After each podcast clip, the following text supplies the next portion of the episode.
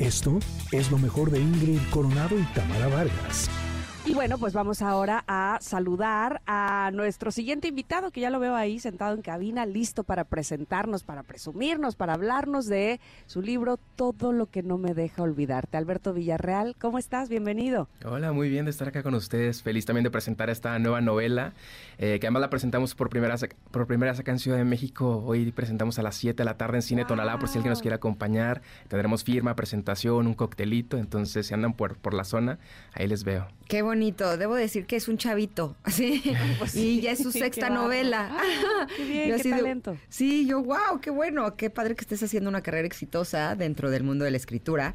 Y me encanta el título de tu libro, Todo lo que no me deja olvidarte. ¿Qué tal? Que es todo ¿Qué lo que no le deja olvidar a Edgar, el protagonista de esta historia. Sí, bueno, justo en, en, en este libro tenemos como protagonista a Edgar y eh, él es un personaje que ya sale en, en mi primer libro. Desde el primer libro lo- lo- no- no- nos encontramos con él. Ah, ¿Es y una bueno, saga?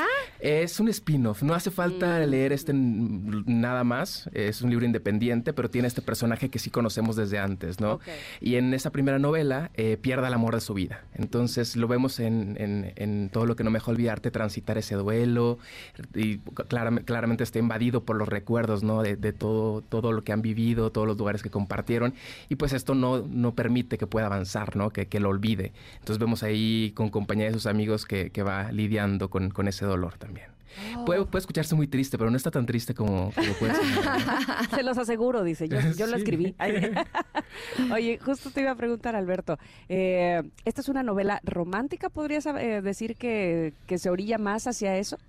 Sí, diría que es una novela sobre el amor. Ok. Eh, el amor romántico está ahí, pero me parece que se enfoca más en la amistad. Eh, Mm. Es un grupo de tres amigos que, que han compartido muchas cosas juntos y, y acompañan a este protagonista eh, a través de, de este dolor, ¿no? Y lo ayudan a salir adelante porque llevaba en, en esta melancolía durante ocho años. No podía avanzar porque estaba huyendo de ese recuerdo, ¿no? Y los amigos le ayudan a enfrentar eh, enfrentarse a esos sentimientos y un poco a salir adelante, ¿no? Entonces yo, yo, yo diría que es una historia más sobre la amistad que sobre el romance. Dime una cosa, esta novela, a pesar de que habla de la muerte, eh, también podría ayudarle a personas que tuvieron un- a lo mejor una ruptura, que tronaron con su pareja, un divorcio. Sí, definitivamente. Creo que a veces cuando termina una relación un poco es como si la otra persona muriera, ¿no? Porque muere todo lo que había entre ustedes, muere esa Sí. literatura que se creaba entre esas dos personas, eh, toca volver a crear recuerdos en esos lugares que compartieron alguna vez, ¿no? Entonces creo que es, es muy parecido, ¿no? E incluso este, este personaje en, en el libro, eh, como no se pudo despedir de este gran amor, lo que hace un poco para lidiar con, con- con el recuerdo es iniciar relaciones que están destinadas a fracasar. Eh, de, de esa manera tener como estos pequeños cierres que de alguna manera logren tener el, el gran cierre, ¿no? Entonces, sí es una historia que habla mucho sobre las rupturas amorosas. A mí me, me, no sé, me, me da mucha curiosidad el proceso de escribir, es decir, no solamente en un escritor literario, sino también en un autor de música, ¿no? Y entonces pienso, te pone, te, te llega eh, cuando estás escribiendo algo que es triste, te ll- lloras, Eh, te, te- te conmueves de lo que tú mismo estás eh, creando e imaginando, o te enoja el, el, el que está haciendo una injusticia. Eh, ¿qué, qué sientes por los personajes? ¿Sientes algo por tus personajes? Sí, creo que la empatía está ahí, sobre todo con este personaje que ya conozco desde hace mucho porque sale también en mi primera novela. Eh, hay, hay una parte del libro, un, un capítulo muy breve por ahí que, que cada vez que lo releía me ponía a llorar, me, me llegaba al corazón. Eh, es, es una parte que habla sobre como el... recuerda una de esas rupturas amorosas, ¿no? Y me parece como muy trágico lo triste que es todo y el, el despedirse de los lugares también, ¿no? No solo de las personas, sino de todo eso que compartieron, me parece trágico y, y me, me ponía muy triste. Eh, sí, casi, casi no sucede, ¿eh? No soy mucho de llorar con los libros, pero ese capítulo en específico sí, sí me destruye. Hace rato en el comentarot hablábamos del poder que tenemos de crear.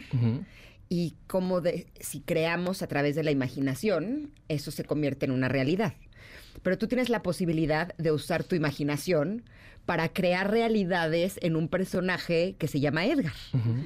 ¿Qué tanto de eso que tú creas es tuyo y lo pones en tus libros y qué tanto simplemente es eh, algo que está creados solamente en ficción, solamente para tus libros. Sí, que creo que es un poco imposible no, no poner un poco de mí en cada uno de esos libros. Em, y, y justo estuve pensando estos días qué tanto tiene de mí y creo que lo que más tiene de mí es todo lo que he escrito es una cierta nostalgia. Yo soy una persona bastante nostálgica, siempre estoy pensando en, el pasado y en lo que se compartió en... Y tienes 29 años, o sea... Qué trágico es esto. Eh, entonces creo que mis libros son muy nostálgicos. Tengo un, poemario que habla sobre todas esas relaciones con las que nos cruzamos en la vida, ¿no? Esos amores breves, esas relaciones caóticas, esos amores plenos. Entonces siempre es como mirando hacia atrás. Y, creo que eso es lo que liga a cada uno de los libros, también esa, esa nostalgia. A ver, ya que mencionabas tu edad y, seis novelas, me interesa saber cómo, cómo surge el, o cómo pones la mira en voy a ser escritor. ¿De dónde surge?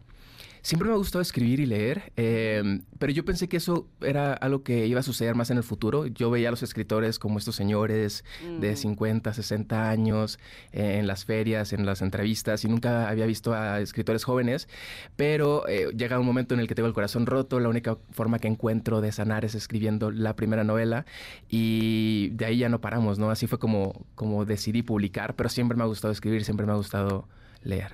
¿A los cuántos años empezaste? Eh, a los 18 años empecé con ese primer libro. ¿Pero qué hiciste? ¿Escribiste el libro y luego qué pasó? Sí, bueno. Eh, Así, voy a escribir un libro. ¿Y lo escribiste? un poco sí. ¿En serio? Eh, le, conté a Planeta que es mi editorial que, estaba escribiendo ese libro antes, antes de que lo terminara. Y bueno, claro, toca rebotar con, con mi editor algunas ideas y demás. Pero sí, la, la, primera vez que me propongo, que me propuse a escribir un libro tal cual fue lo que tenemos ahora publicado como ocho lugares que me recuerdan a ti.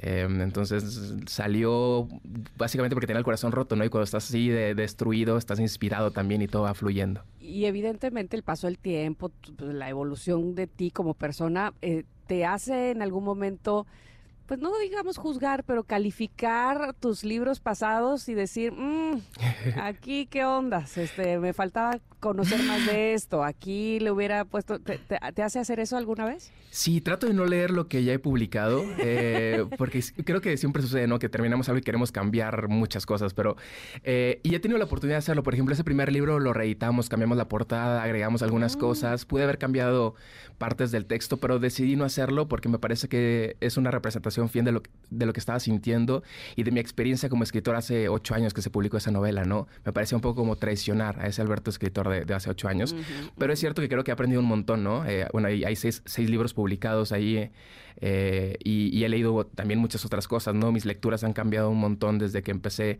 a escribir ahora y creo que justo el, el, leer este otro tipo de libros te ayuda también a escribir, ¿no? Entonces, sí siento que soy otro tipo de escritor y me hace sentir muy esperanzador. Creo que eh, el, ser escritor es algo que con lo que mejoras en el tiempo, ¿no? Hay, carreras que, que el, el, tiempo es un poco tu enemigo, ¿no? Pienso en cosas como físicas, que a lo mejor a los 40, 50 años ya no puedes ser futbolista, ¿no?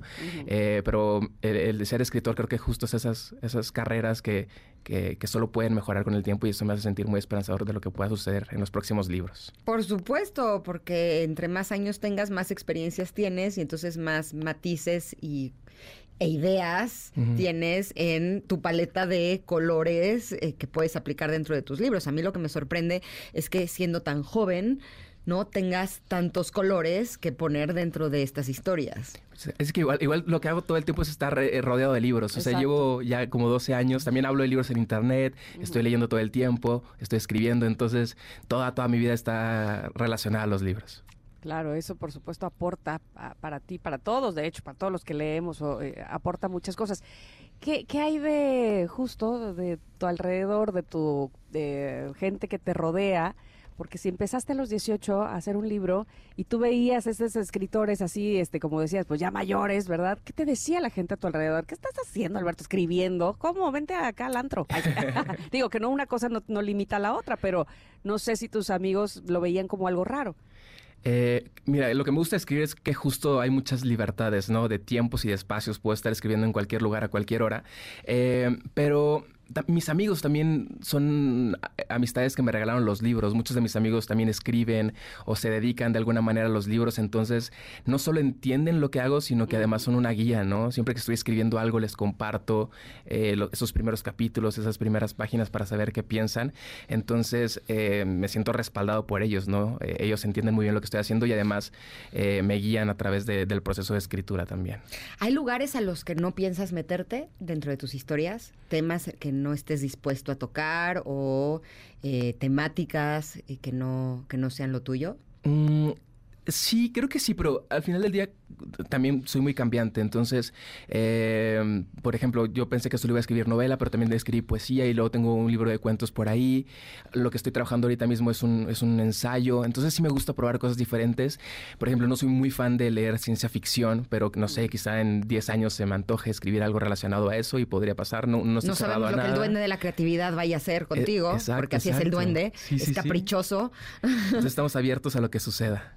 Bueno, y además, si un desamor te llevó a la primer eh, novela, que pues fue de justo una novela romántica y que tenía que ver eh, con parejas y el amor y demás, no sabemos, como bien dicen, este, no sé, la tecnología, dónde te vaya a llevar, este, y tocar otros temas, ¿no? Me, me gusta, en una de esas hasta guionista sales. ¿Qué tal? Me gustaría, ¿eh? eso nunca lo he probado. El, guion también me, también me llama la atención. Bueno, y también me encantaría a lo mejor ver alguno de los libros hechos película, por ejemplo, eso estaría bueno. Uy, qué lindo. como mezcla entre entre lo visual y, los libros estaría bueno. Seguimos platicando con Alberto Villarreal. No solamente hablamos ya de su novela, su nueva novela, que es todo lo que no me deja olvidarte, sino que le tenemos una petición especial, ya que él es experto en libros y eh, tiene un canal en YouTube que se llama Abriendo Libros, un canal muy exitoso, y ahí compartió sus libros favoritos del 2023. Por eso quiero saber cuáles son tus libros favoritos del, del 2023, porque además los comentarios son buenísimos.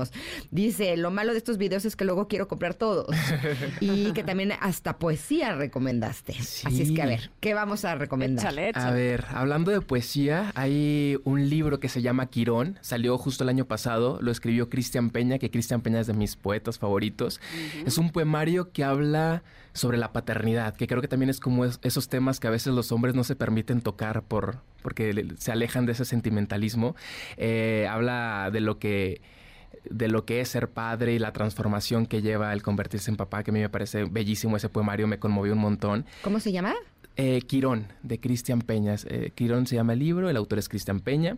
Eh, el libro salió el año pasado, pero además Cristian Peña también tiene un poemario que ganó el premio Aguascalientes de poesía que se llama Me llamo Hokusai. Ese poemario es bellísimo, también es mi poemario favorito, solo que ese ya tiene un poco más de tiempo.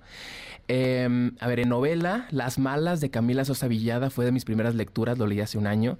Em, es una novela que ganó, bueno, Camila ganó el premio Phil hace un par de años y es una novela buenísima sobre esta familia elegida, habla sobre eh, dice que no es autobiográfico, pero tiene un poco ahí de, me parece, de, la vida de la misma autora, que es un libro que habla sobre la prostitución en Buenos Aires y el estar un poco aislado de tu familia, de la gente que, que, en teoría debería de quererte y no, pues no te quiere, ¿no? Entonces toca formarte una nueva familia con esas personas con las que trabaja en este parque, eh, dedicándose a la prostitución. Es un libro muy fuerte, pero eh, la forma de narrar de, Camila me parece bellísima.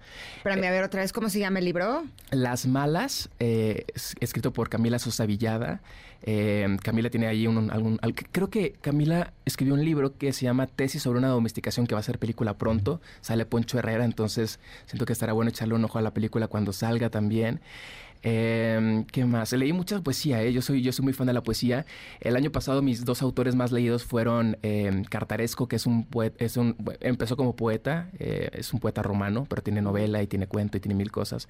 Pero a ver, dime una cosa, en estos poemarios que has estado leyendo, lo que pasa es que yo creía que la poesía eran estas, estos poemas que eh, siempre tienen como la misma estructura, que mide lo mismo cada una de las frases, que riman los versos, ¿no? Que era como muy estructurada hasta que conocí a Rupi Kaur, que es tu compañerita de editorial. la cual amo, por cierto, es mi poeta favorita, y me sorprendió porque la forma en la que ella hace poesía no es esa. Sí. Es una poesía diferente. O sea, Sí, son- más libre. Sí, es como más libre, pero es impresionante cómo a través de bien poquitas palabras.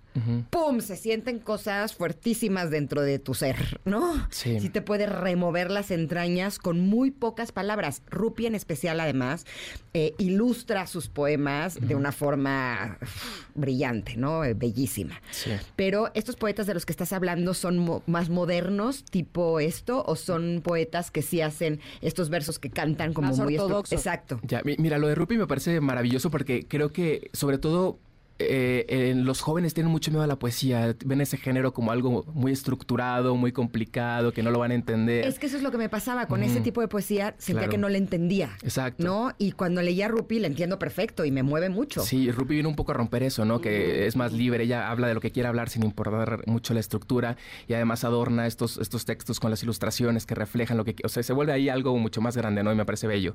Eh, Cristian Peña, Peña, por ejemplo, sí rompe un poco con eso, tiene mucha poesía en prosa, ¿no? Entonces vas leyendo el texto sin, sin que sea el verso y lo vas leyendo como seguido y, es muy poético y es, maravilloso, pero mezcla ahí algunas, varias formas eh, en, en la poesía.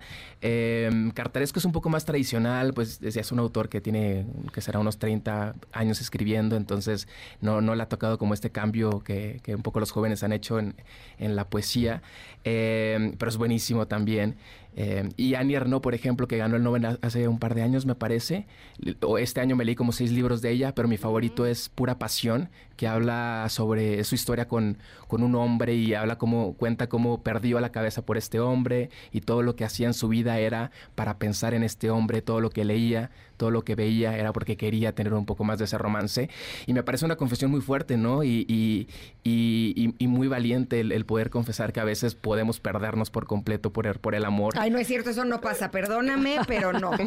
¿Qué le pasa a esa autora? ¿Qué le pasa? Está Oye, hablando Alberto, de algo que no existe. Ahora Eso que- es ficción. Ahora Sí. que estás profundizando en cada uno de los libros que a ti te han conmovido, te han gustado y, y que recomiendas por eso, ¿se vale dejar un libro a la mitad de porque no te convenza? Sí, definitivamente. Creo que las personas un poco se alejan de la lectura por eso, ¿no? Porque se encuentran con un libro que no es para ellos y están forzados a terminarlo, ¿no? Hay un peso ahí eh, social o yo qué sé, personal, de querer terminar todo lo que iniciamos y, no, yo creo que se vale por completo el, abandonar los libros eh, y escuchar recomendaciones también, ¿no? Creo que justo yo cuando empecé en el canal de Booktube era porque no sabía qué leer, no, no, no sabía cómo acercarme a libros y en internet hay muchísimas recomendaciones de personas que te pueden recomendar algo que se acerque a lo que a ti te gusta, ¿no? Entonces así ya no tienes tanto riesgo de que el libro que, que tomaste pues no sea para ti. Perfecto, pues te agradecemos muchísimo que hayas estado con nosotros. Eh, ya lo saben, eh, tienen muy buenas opciones eh, con nuestro querido Alberto, por ejemplo, abriendo libros en YouTube. Es una gran opción si ustedes lo que quieren es recomendaciones. Hay de todo tipo. O estar con él el día de hoy para la presentación de todo lo que no me deja olvidarte, ¿verdad? Sí, se anda ¿Nos por el cine? Tonalá Eso. a las 7 de la tarde, presentación, firma de libros, ahí pueden conseguir el libro si aún no lo tienen y ahí nos echamos un drink también. Perfecto, gracias. Muy buena Gracias. invitación. Gracias, Alberto. Éxito. Esto fue lo mejor de Ingrid Coronado y Tamara Vargas.